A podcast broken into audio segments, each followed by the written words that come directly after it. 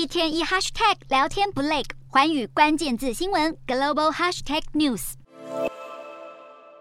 乌克兰总统泽伦斯基一踏入美国国会议堂，台下穿戴蓝色、黄色围巾的议员们立刻起立致敬，现场如雷，掌声不断。这般英雄式的隆重欢迎延续了足足三分多钟，泽伦斯基才终于开口，全程使用英语发表一场历史性演说。泽伦斯基多次感激美国总统、国会以及人民对乌克兰的鼎力相助。他特地利用英语演讲，为的就是要展现对全体美国人的真心诚意。在表达万分感激之后，泽伦斯基态度转得更为坚韧，开始道出乌克兰人战争生活下的种种心声。台下气氛由此转为凝重。泽伦斯基期盼能透过这场演说，向美国人民揭露乌克兰的艰困处境，引起共鸣。泽伦斯基再次强调，正是因为有了美国的大力军援，才让乌军顽强地守住阵线。不过，其中有一句话用字遣词似乎特别谨慎，引起西方媒体关注。英媒 BBC 分析，泽伦斯基特地把美国援乌的巨额资金描述为华府加强全球安全的投资，而不是无偿捐款，就是为了防止美国纳税人们的反弹。专家表示，随着乌俄战争陷入漫长的消耗战，一些美国民众已经开始厌倦政府投注数百亿美元为别国打仗。然而，要是能把这笔资金视为投资，美国人或许有机会在未来获取回报。演说结束前一刻，泽伦斯基把一面签有多名乌克兰士兵名字的国旗送给裴洛西。与贺锦丽，裴洛西则是回赠泽伦斯基飘扬在美国国会大厦上空的美国国旗。最后，这位率领国民抵御侵略者三百多天的战时总统，在一阵欢呼掌声之中步出国会，准备返回祖国，继续迎战俄罗斯。